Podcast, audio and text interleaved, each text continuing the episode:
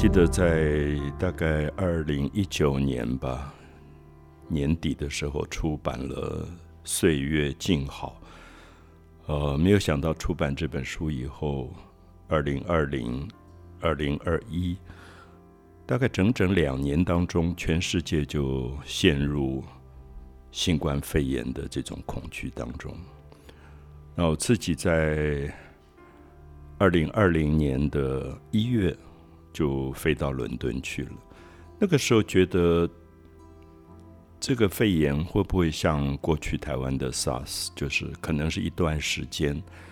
那所以我还继续安排我自己的行程，飞到伦敦，呃，到了南非，然后接下来安排比利时看凡艾克的大展，接下来要安排到巴黎去看 Pina Bausch 一个。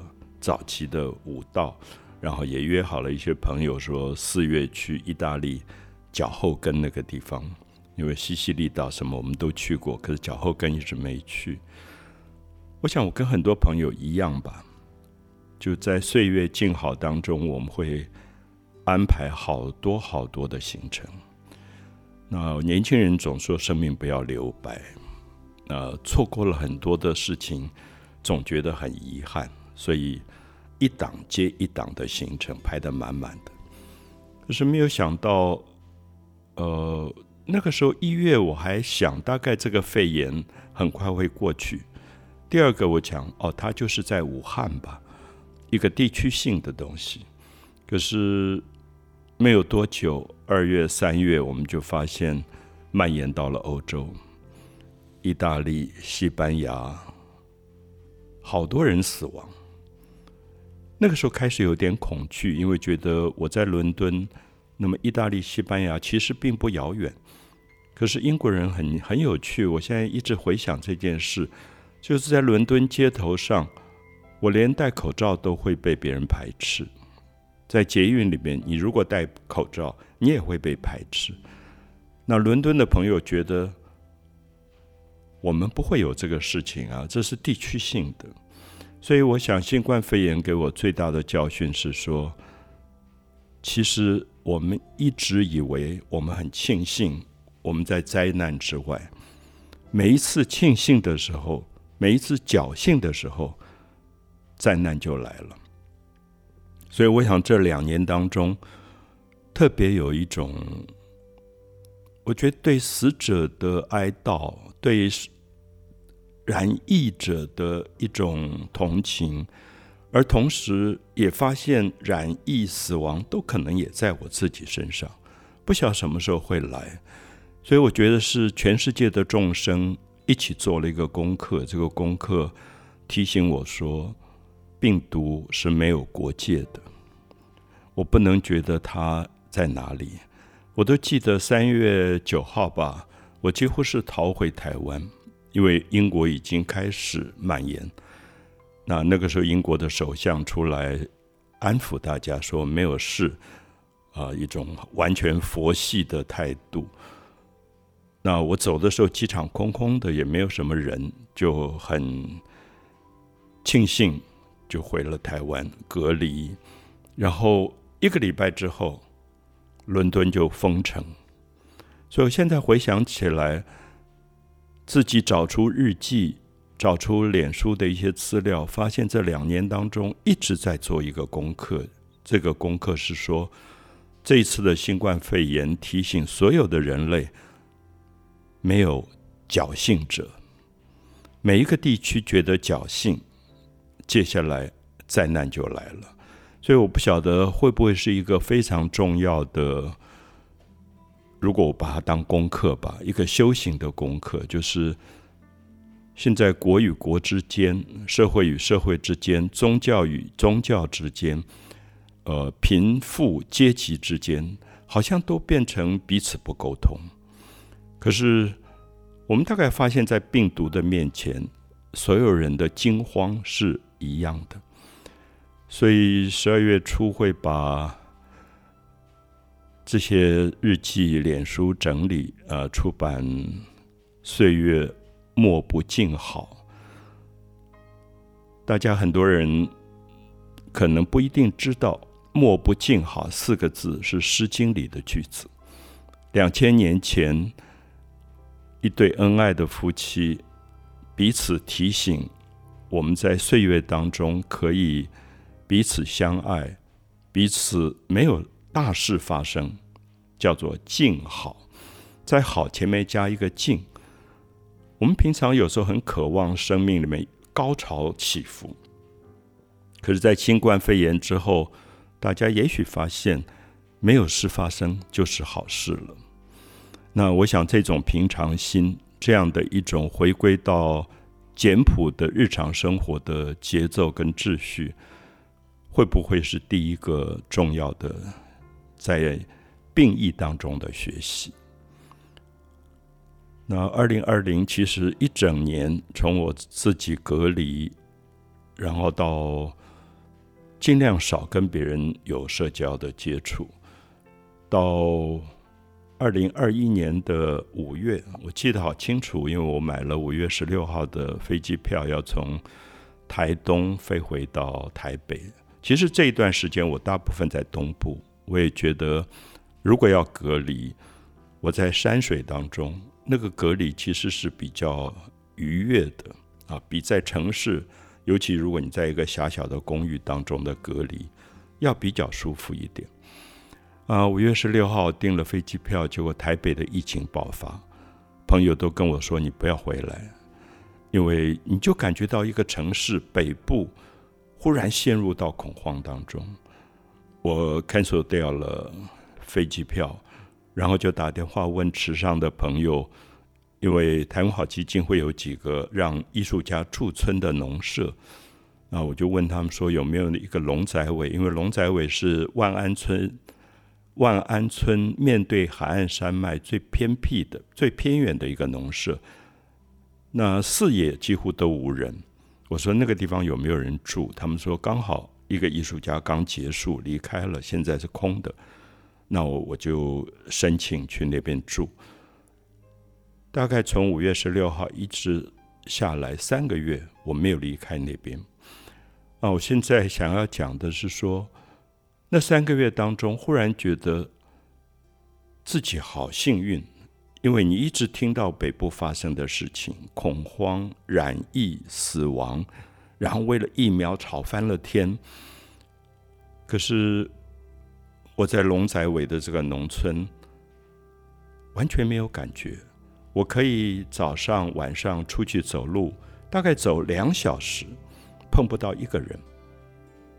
我才发现说，这个新冠肺炎是不是城市的严重问题？因为如果你在偏乡、在田野当中，你根本没有这种恐惧。我连口罩也不戴，我就在田野当中一直走。那每天看日出日落啊，看到一期稻作，后来采收。然后烧田，然后开始插二期稻作，就整整三个月都在龙仔尾这个小农村。那它是一个非常传统的老农舍，那稍微整修了一下，前面有很大的院子，就是以前的人农民用来晒稻谷的一个晒谷场。然后有莲雾树，有龙眼树。有芒果树，我每天就拿了一把藤椅，坐在屋檐底下看树开花结果。那个莲雾掉在地上有一百多颗，我想看过我脸书的朋友都大看看过那个画面，然后都是鸟来啄食。后来接下来就是芒果啊，我拍了照片给朋友看，朋友说：“哦，这个做情人果非常好吃。”可是我好像。也觉得自己没有特别想要去做这件事，因为当时大概就是早上起来读《金刚经》、抄经，因为你还是听到全世界有多少人每一天走掉，那心里面会有一种不忍，就觉得说，就是《金刚经》里说的众生，认识的或者不认识的，其实就是众生。就想说，这个时候能够做的是不是一种祝福？好像很无力，可是除此之外也没有任何可以做的事情。就每天读经、抄经，然后自己画画，画了几张很大的作品。啊，这个时候最有趣的就是发现那个乡野当中，每天都有流浪猫跑来。所以这次的第二本书叫《岁月无惊》，好，不惊慌，不惊恐，不惊吓，其实也是静好的一个意思。因为这些猫来的时候，你忽然觉得你可以照顾它，因为它当然是饿了，所以跑来。我发现有些是流浪猫，有些可能是别人养的、弃养的，所以它跟人也没有那么。陌生，它会很亲近我，然后在我脚边蹭来蹭去，那我就想办法找食物给他。后来发现，我前一个驻村的艺术家，他们留下了一些猫食，所以就喂它，然后那个猫就留下来，吃完以后就跳上我的餐桌，我在吃早餐，然后它就闻一闻，因为我吃豆腐乳配稀饭，然后又有笋，它好像都没有兴趣，然后就。躺在那个桌上就睡着了。我过去很少有机会这样观察一只猫，就是完全没有戒心，因为我跟它并没有那么熟，只是喂养了一两天，它就可以在我面前，就是腹部完全朝上，这样四脚八叉躺在那个地方。我想也有朋友看过我脸书里那个照片，很多朋友都笑翻了。就是我觉得我能不能像他这么放心？一个人不放心，身体不会这么放松的。我们通常可以看到我们的手、我们的肩膀，特别是肩膀。那按摩的朋友一按就会跟我说：“哎，你最近什么事情？怎么会那么紧？肩膀那么紧？”大家会发现，当你害怕的时候、有压力的时候，你第一个紧起来就是肩膀、脖子跟肩膀这一块。所以我们就发现动物也是如此。可是这个猫在我的面前这样的放松，好像也在提提醒我说：岁月无尽。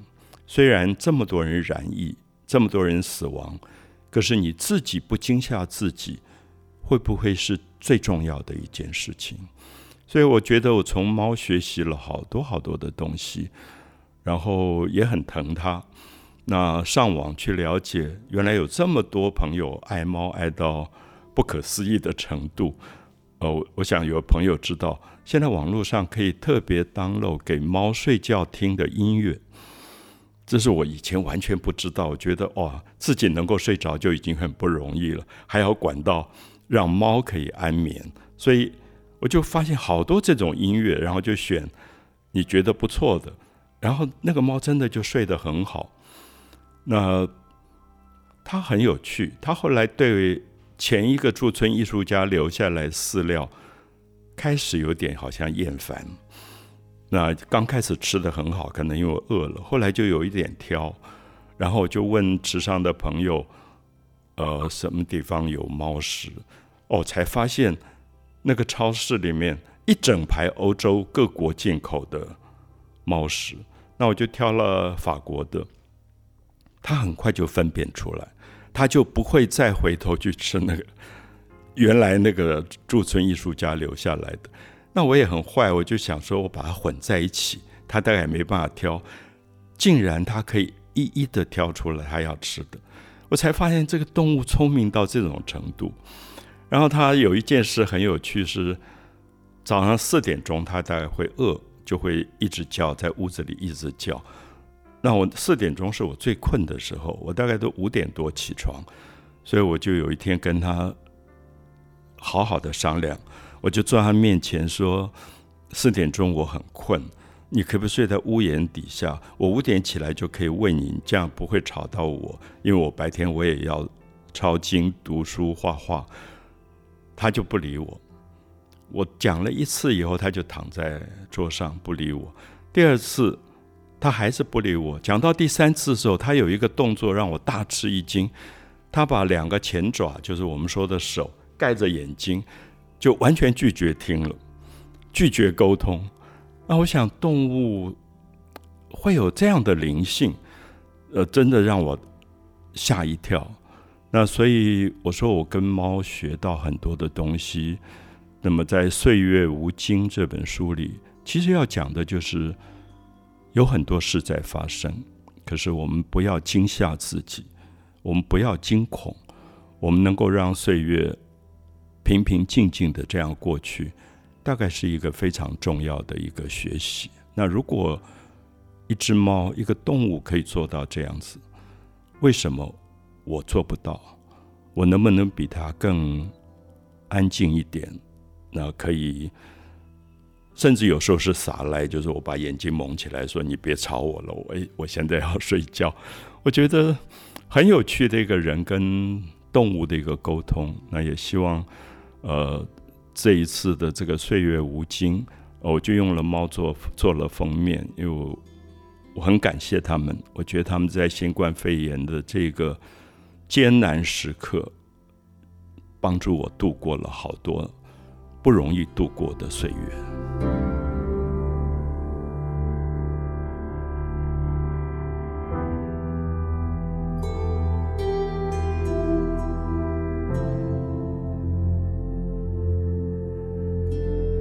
《岁月无惊》这本新书里谈到很多我在新冠肺炎有点像避难在。池上的龙仔为一个农舍，然后跟很多猫的经验。有一天，其实隔壁农舍的小孩忽然跑来，有一点惊慌，这样，呃，抱了一只小猫，但还没有断奶，就刚出生没有多久的小猫，眼睛都还没有完全张开。那我说你怎么回事？他说爸爸不准他养猫。所以有一个母猫，大概是流浪猫，生了几只小猫，爸爸就把那个猫就用车子带到山上去丢弃了。那我想，刚刚出生，你一丢弃，大概就是死亡，在那个山野当中没有其他路可走。那这个小孩就很不忍，就是他救下来一只小小的，这样说你可不可以留下来？我当时真的很犹豫，因为我觉得。我没有经验，我没有养过这种没有断奶的小猫，啊，眼睛也没有张开，可怜的不得了。可是很奇怪，你面对一个生命，在刹那之间，你就会不忍。然后也看到不止那个猫的求助的表情，是那个小孩的求助的表情，就是说，爸爸已经丢掉这么多猫了，那这是我唯一救下来的一只，你你可不可以帮助他？那就留下来，留下来以后。马上就发生问题，因为我根本不知道我怎么养它。然后第一个想到就是说去买牛奶来喂它。可是我问了池上数据，他们养猫的经验的朋友，他说你绝对不能喂牛奶，因为会伤害到它。说他来试试看去找羊奶，说羊奶可能比较接近。那我也试试看，把那个法国进口的那个猫饲料用水泡软，然后一点点这样喂它。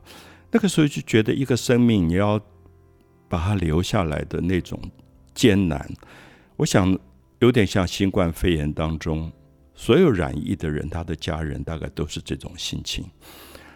那后来很有趣，就是我没有想到台湾喜欢猫的人这么多，爱猫的人这么多，许多人都提供很多的意见，然后我竟然在台东这种偏乡找到纽西兰进口的猫奶。然后有点贵，一小瓶大概就九十块。可是你就很高兴，然后也发现说，原来台湾有这么大的一个族群，他们爱猫，所以他们有发展出这样的东西。而且透过这样的一个纽西兰进口的猫奶，好像你会发现台湾的这个爱猫的族群是跟全世界同步的。那把它装在小奶瓶里面，慢慢慢慢去喂这个小猫。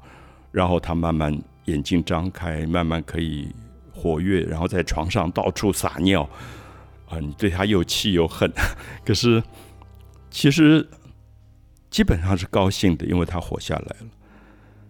那所以这个经验让我想讲岁月无惊，就是我真的没有意想到是在新冠肺炎北部两个城市爆发。最严重的时候，是这些好像本来没有什么缘分的猫，忽然变成有缘分，而他们好像天使一样来教我做好多好多的功课。所以我自己这本《岁月无尽》也有一点想纪念这个岁月。那现在台湾的疫情稍微好转了，那么可是大家可能还在惊恐当中，因为全世界如果没有全部逃过这个灾难，它随时还可能爆发。可是我想祝福所有的朋友岁月无惊，我们只好在这两年当中要告诉自己，不要惊恐，不要惊吓。那能够度过这个艰难的岁月。